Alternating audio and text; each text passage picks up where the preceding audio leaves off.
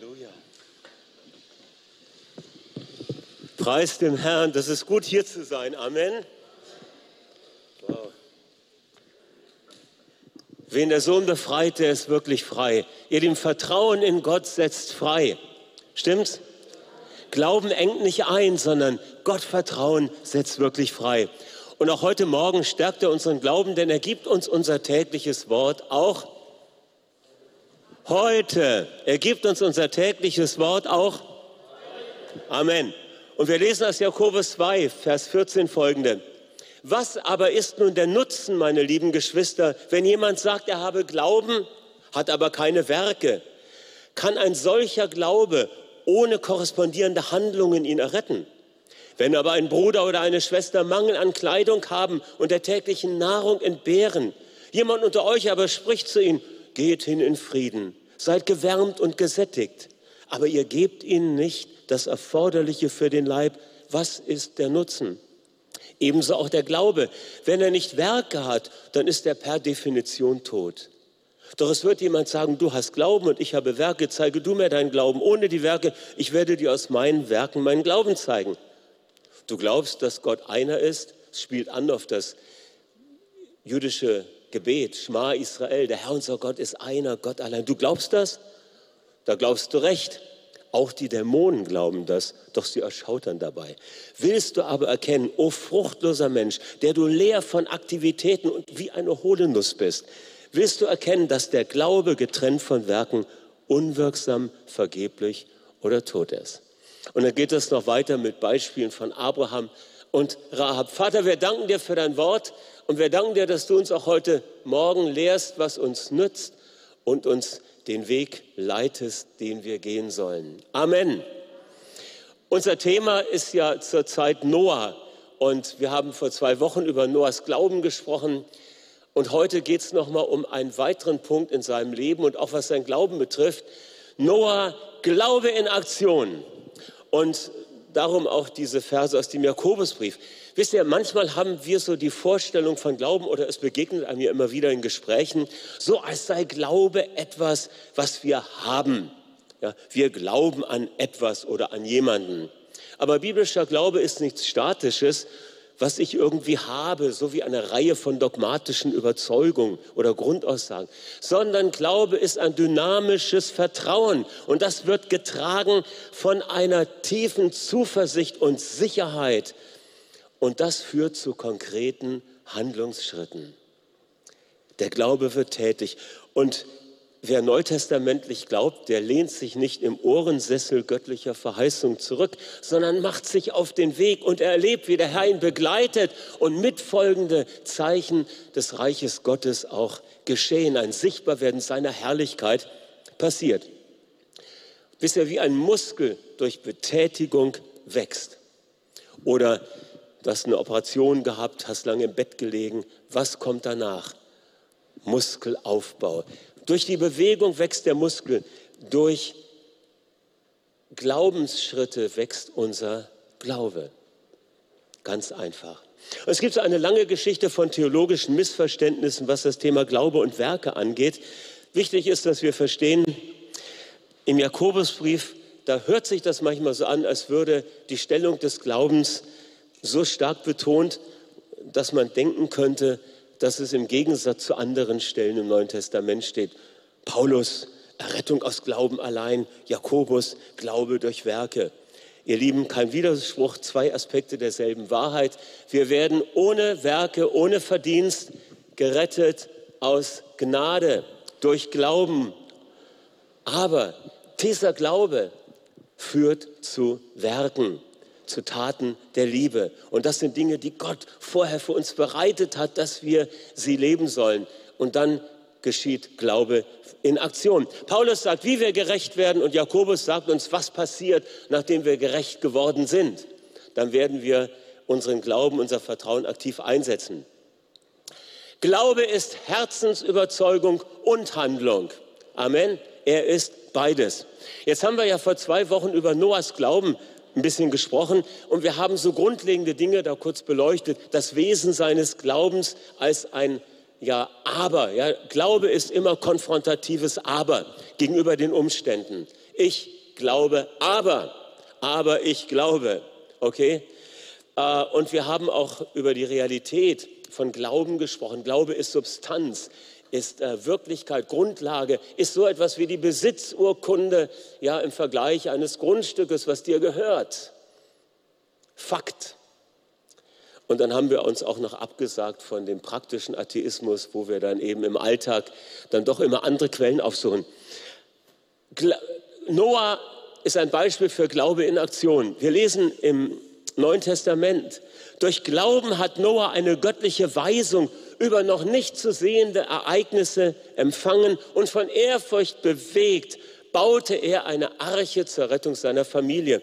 Und in 1. Mose 6, 22 heißt es so ganz simpel gesagt, Noah tat ganz so, wie ihm Gott geboten hatte. So tat er es. Er tat alles, wie Gott gezeigt hatte. So tat er es. Schauen wir uns mal ein bisschen die Arche genauer an. Die Arche und die Flut, was für ein Thema die Arche ist ja nicht ein Schiff, wo dann so die Giraffen und Löwen auf der Reling stehen und winken, wie das in charmanten Kinderbüchern der Fall ist, die ich ja auch sehr liebe äh, und bei unseren Kindern und bei den Enkelkindern da auch angeschaut habe. Nein, das Wort, was mit Arche übersetzt wird, bedeutet so viel wie Kasten oder Kästchen. Und es wird nur an wenigen Stellen im Alten Testament gebraucht, nämlich eigentlich nur an einer. Und zwar da, wo Mose von seiner Mutter in einem Kästchen im Nil ausgesetzt wird.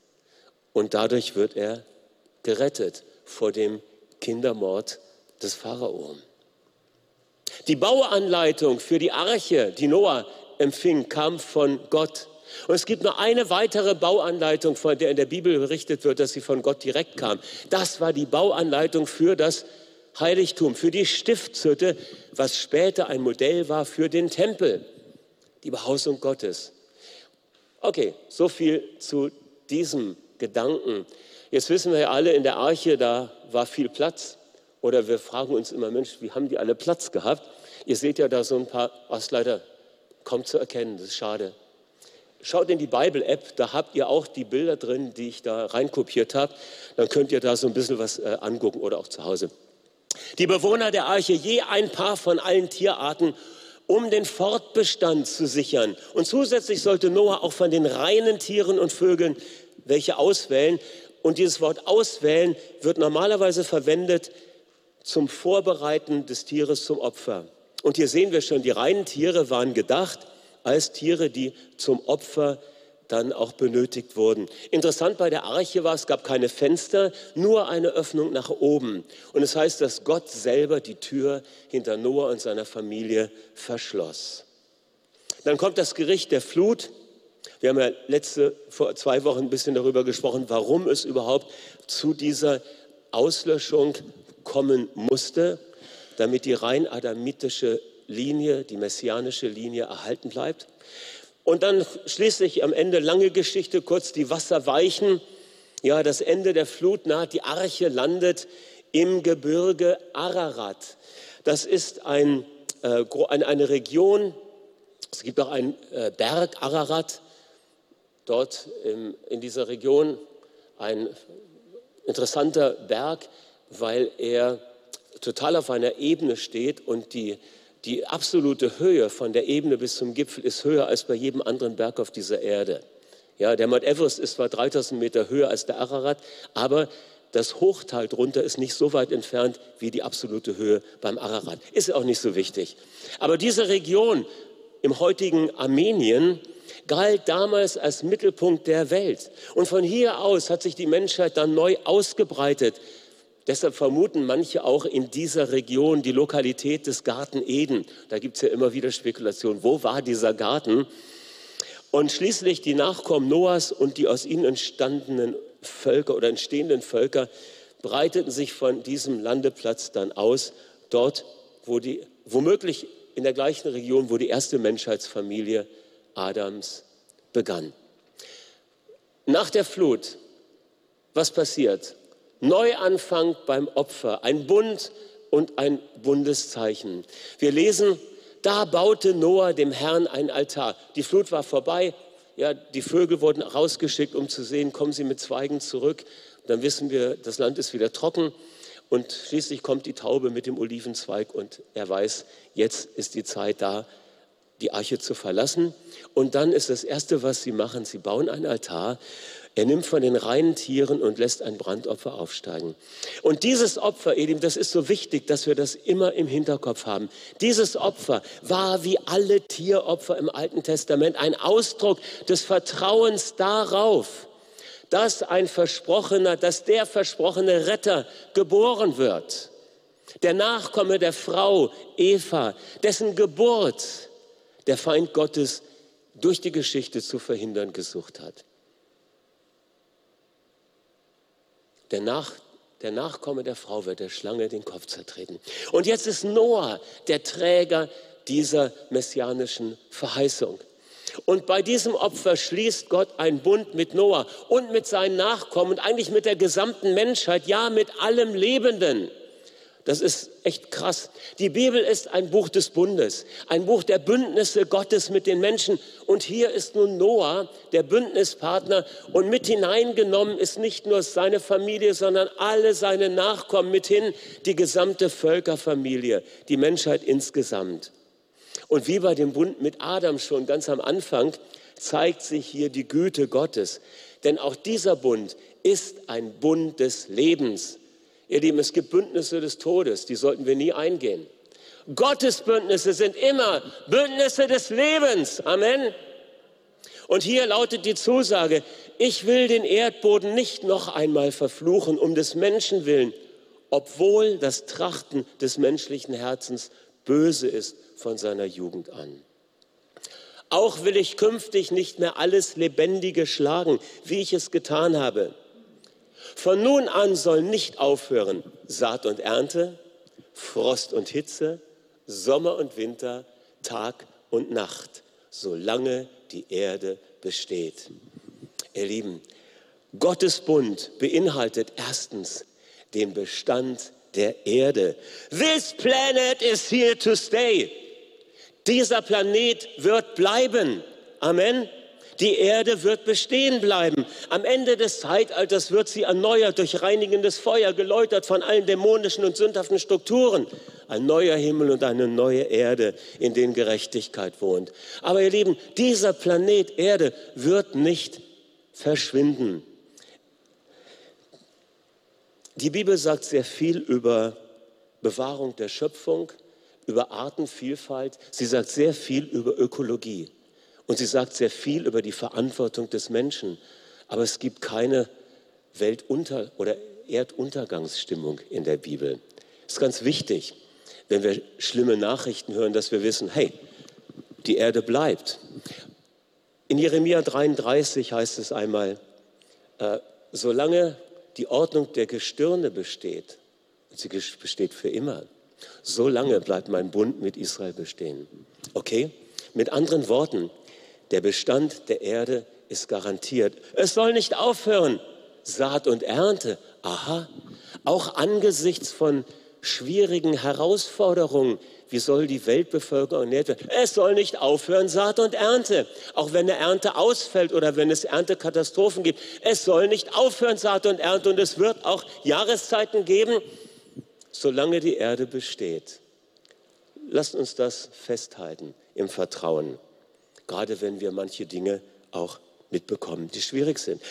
Zweitens, Gottes Bund beinhaltet einen wunderbaren Segen, nämlich den gleichen, den Gott ganz am Anfang als Auftrag Adam und Eva gab. Seid fruchtbar, vermehrt euch, füllt die Erde oder wimmelt auf der Erde. Kennt ihr Wimmelbücher? Da ist so viel drin. Du denkst, was ist das für eine Fülle an Action? Wimmelt auf der Erde, ja? Bereitet euch aus, regiert. Das ist der ursprüngliche Auftrag an den Menschen. Ja, breitet euch aus, bewahrt diesen Planeten und macht Gebrauch. Darüber hinaus werden folgende Eckpunkte für das Leben auf der Erde gegeben. Interessant ist, das Verhältnis zur Tierwelt wird neu definiert. Hier werden jetzt Tiere zur Nahrung erlaubt, ebenso wie Pflanzen. Zugleich wird aber auch die Ehrfurcht vor dem Leben ganz festgeschrieben. Darum ist nur ausgeblutetes Fleisch erlaubt. Das soll vor der Verrohung bewahren. Okay? Ganz besonders ist die Rede von der Ehrfurcht vor dem menschlichen Leben, weil der Mensch im Ebenbild Gottes geschaffen ist. Damit verbunden wird die Todesstrafe und die Autorität menschlicher Regierung erwähnt. Leben zu nehmen, ich glaube, das ist ganz wichtig hier in dem Zusammenhang, damit das Recht eingeordnet wird. Leben zu nehmen ist allein Gottes Recht. Und Menschen haben dieses ihnen verliehene Recht oft missbraucht. Und darum wird weitestgehend auch auf die Todesstrafe verzichtet. Aus meiner Sicht aus gutem Grund. Okay? Und dann kommt ein neuer Auftrag zur Bevölkerung der Erde. All das sind Eckpunkte für das Leben auf der Erde, die Gott gibt. Menschliche Regierung, Obrigkeit in Verantwortung unter Gott wird eingesetzt, weil der Mensch sonst dem anderen wie ein Wolf begegnet. In der jüdischen Tradition werden aus diesen Versen die sogenannten noachitischen Gebote abgeleitet, Verbot von Götzendienst, Unzucht, Mord, äh, Fleisch von lebenden Tieren, aber auch Gotteslästerung und Diebstahl. Das sind Dinge, die sind verboten. Geboten und erlaubt ist die Anerkennung von obrigkeitlicher Autorität und Gerichtsbarkeit. Okay? Und hier kommt die große Bündniszusage Gottes noch einmal. Ich will meinen Bund mit euch aufrichten, dass künftig nie mehr alles Leben von dem Wasser der Sinnflut ausgerottet wird, dass keine Sinnflut mehr kommen soll, um die Erde zu verderben. Und Gott sprach, dies ist das Zeichen des Bundes, den ich festsetze auf ewige Generationen zwischen mir und euch und allen lebendigen Wesen, die bei euch sind. Meinen Bogen setze ich in die Wolken. Der soll ein Zeichen des Bundes sein zwischen mir und der Erde. Ein Zeichen des Bundes zwischen Gott und der Erde und allem, was auf ihr lebt. Und wenn es nun geschieht, dass ich Wolken über die Erde sammle und der Regen in den Wolken erscheint, dann will ich auch an meinen Bund gedenken, der zwischen mir und euch und allem Lebendigen besteht, dass künftig das Wasser nicht mehr zur Sinnflut werden soll, die alles Leben verdirbt.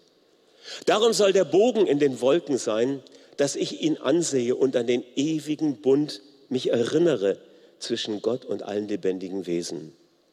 Da sprach Gott zu Noah, das ist das Zeichen des Bundes, den ich aufgerichtet habe zwischen mir und allem Fleisch, das auf der Erde ist. Ich meine, wenn wir das heute lesen, nach all den äh, sinnflutartigen Regenfällen, mutet das schon etwas seltsam an, aber eigentlich auch nicht. Es ermutigt uns zu sehen, dass Gott der Gott der Hoffnung ist in allen Situationen. Ja?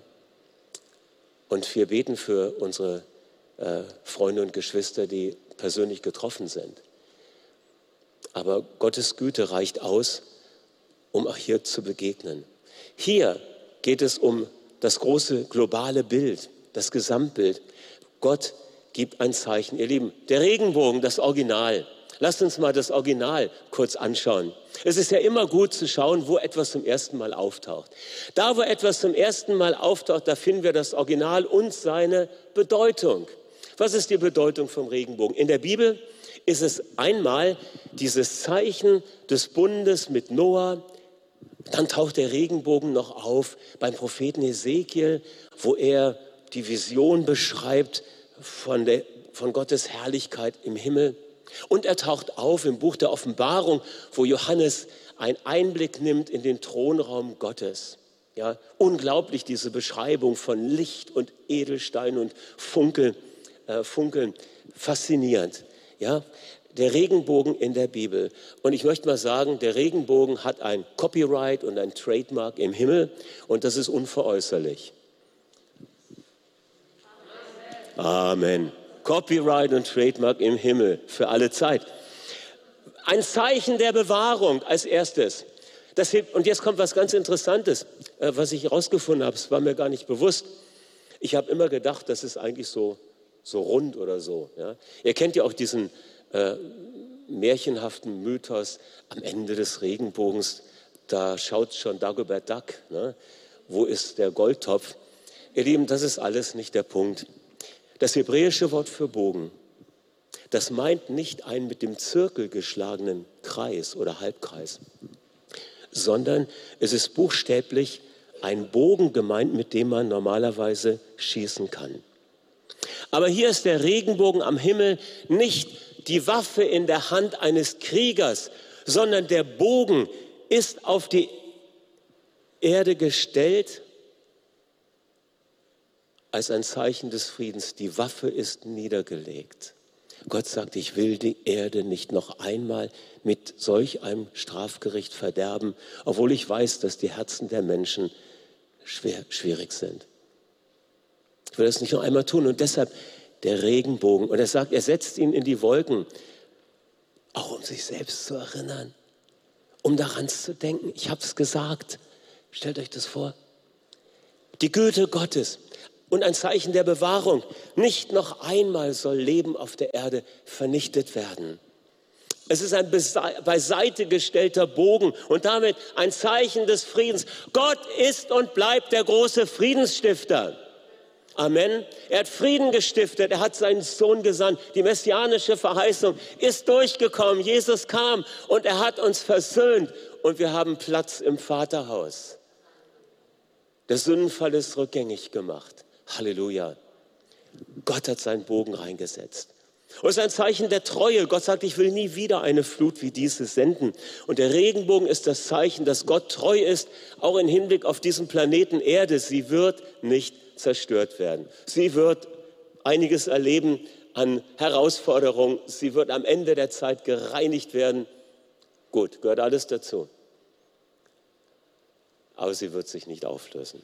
Und es ist ein Zeichen der kommenden vollkommenen Schönheit. Das herrliche Lichtspektrum, das der Regenbogen in sich birgt. Es, es hat zu tun mit dem himmlischen Jerusalem, mit unserer zukünftigen Heimstätte. Das ist so faszinierend. Man, man macht das ja kaum. Oder macht ihr das manchmal, dass ihr das lest und euch versucht, das vorzustellen? Ja? Wasser, Licht, goldene Straßen, durchsichtig wie Glas, Edelstein, Panorama. Leute, Leute, Leute. Herrlichkeit, Schönheit. Wir werden nur fasziniert sein und staunen von, von einem ja, jetzt Jahrtausend bis zum nächsten Jahrzehnt oder ich weiß nicht, wie das sein wird. Ja? Und der Regenbogen ist ein Zeichen für uns, auch für die Vollkommenheit, für das, was kommt. Das heißt, wenn immer du den Regenbogen siehst, dann denk daran, Gott hat Frieden gestiftet.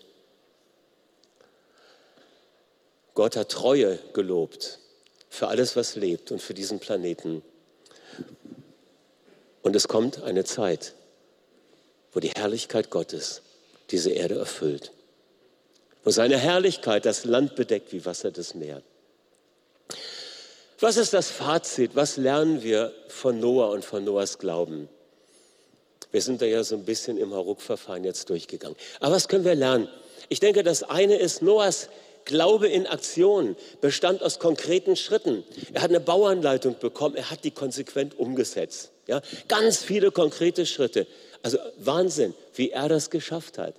Bewundernswerter Mann, ein bewundernswerter Charakter.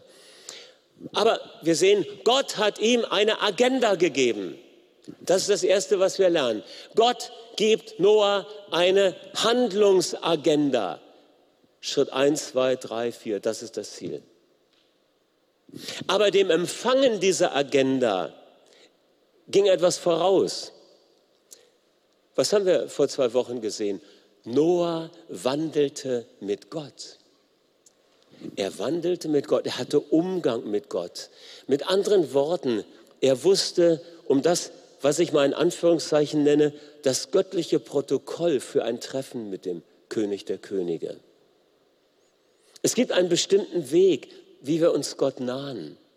Und dieser Weg hat zu tun mit dem Blut Jesu, mit der Vergebung, die wir empfangen. Es hat etwas zu tun mit der Salbung des Heiligen Geistes, dass wir uns seiner Leitung anvertrauen. Es hat etwas zu tun mit Hingabe, dass wir Zeit und Raum beiseite stellen, um Gott im Garten unseres Herzens zu treffen. Noah wandelte mit Gott. Und das war die Basis. Er kannte das Protokoll. Ich, ich gehe zum König. Ich, ich besuche meinen, ich treffe mich mit meinem äh, geliebten Herrn. Und das war die Basis, dass Gott ihm Zukünftiges offenbaren und ihm eine Agenda geben konnte, was er tun sollte. Und das Ergebnis ist, dass er zum Verheißungsträger wird und dass er dadurch, dass sein Glaube, der aus der Freundschaft mit Gott gewachsen und darin gestärkt wurde, Glaube in Aktion wurde. Er baute die Arche zur Rettung seiner Familie und damit zur Rettung der Menschheit. Noah ist ein Stammvater wie Adam. Es ist der Neubeginn der Menschheit nach dem ersten Kapitel, was leider traurig ausgegangen ist. Er erlebt den Neubeginn.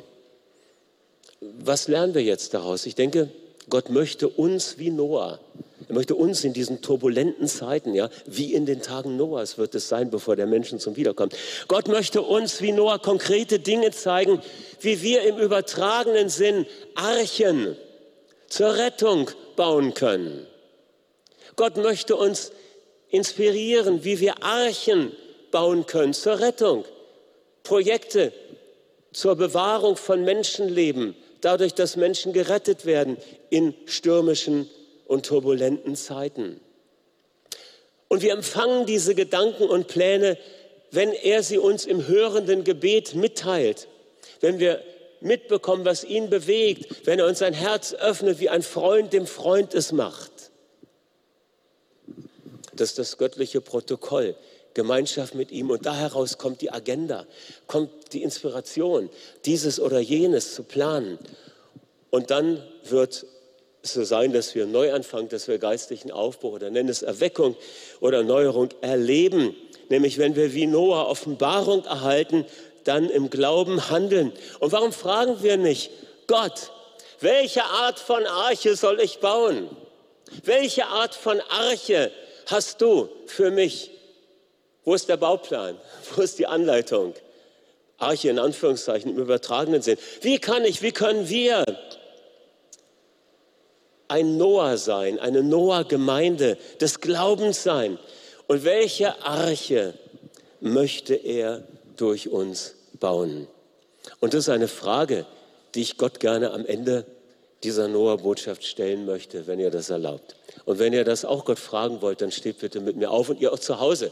Bitte betet mit und fragt Gott, welche Arche hast du für mich geplant? Welche Arche im übertragenen Sinn soll ich bauen zur Rettung meiner Generation? Diese Generation, in der wir leben, braucht das Evangelium von der Liebe Gottes. Sie braucht es, dass sie den Vater im Himmel kennenlernt, denn nur dort ist Schutz und Sicherheit in den Turbulenzen, die nicht weniger werden, sondern die wahrscheinlich noch zunehmen.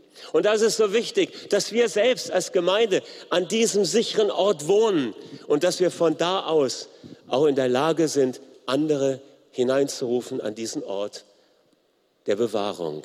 Vater im Himmel, wir danken dir für das Beispiel von Noah. Und wir danken dir für deine Treue, die du erwiesen hast, einer Menschheit gegenüber, die immer wieder auf die falschen Stimmen gehört hat. Aber du bist treu geblieben und du bist dabei zu rufen und zu werben und zu ziehen. Wir danken dir, dass wir dein Rufen gehört haben. Und wir sagen heute Morgen neu, wir vertrauen dir. Und wir beten, Herr, mach uns zu Menschen wie Noah, zu Menschen des Glaubens, der zur Handlung führt in unserer Generation. Und ich bete, dass du uns freisetzt, dass wir die Begegnung mit dir finden und dass da heraus deine Gedanken zu uns durchdringen und wir in Glaubens- und Vertrauensmut Schritte gehen. Welche Arche, Herr, möchtest du, dass ich sie baue in dieser Zeit? Welche Arche, o oh Herr, möchtest du als Haupt deiner Gemeinde dass wir es als Jesus-Hausgemeinde bauen. Komm, Heiliger Geist, mit Offenbarung und sprich hinein in unsere Herzen. Danke, dass du das tust, auch gerade jetzt. Öffne dein Herz für einen Augenblick, ganz besonders. Und wenn du angesprochen bist und auch spürst, Gott ist dabei, er möchte mich herausfordern, äh, dann sag ihm, Herr, hilf mir, dass ich Zeit finde, dich zu suchen. Und wenn du jetzt schon was hast, was ich empfangen soll, ich bin offen, zeig mir die Arche, die ich bauen soll. Nimm dir einen Augenblick. Lass uns einen Augenblick nochmal hören und dann wird die Band spielen. Und wir bleiben weiter im Gebet. Kisharia re kiastara borenda rabanyara gistiera te brendes. Rico ye hatula bojes vahate rebete kama. Kamandoro suria serebiendos divinia. Lepostorias vecheno lojondo su. Danke, Geist Gottes. Rede du, deine Töchter und deine Söhne hören.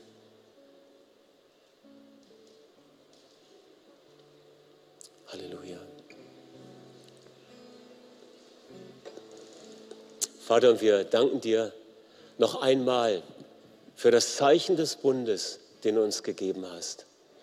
Herr, wann immer wir den Regenbogen am Himmel sehen, wollen wir uns daran erinnern, du bist gekommen und hast Frieden gestiftet. Diese Erde hat Zukunft und deine Gemeinde ist Hoffnungsträger in dieser Welt. Amen.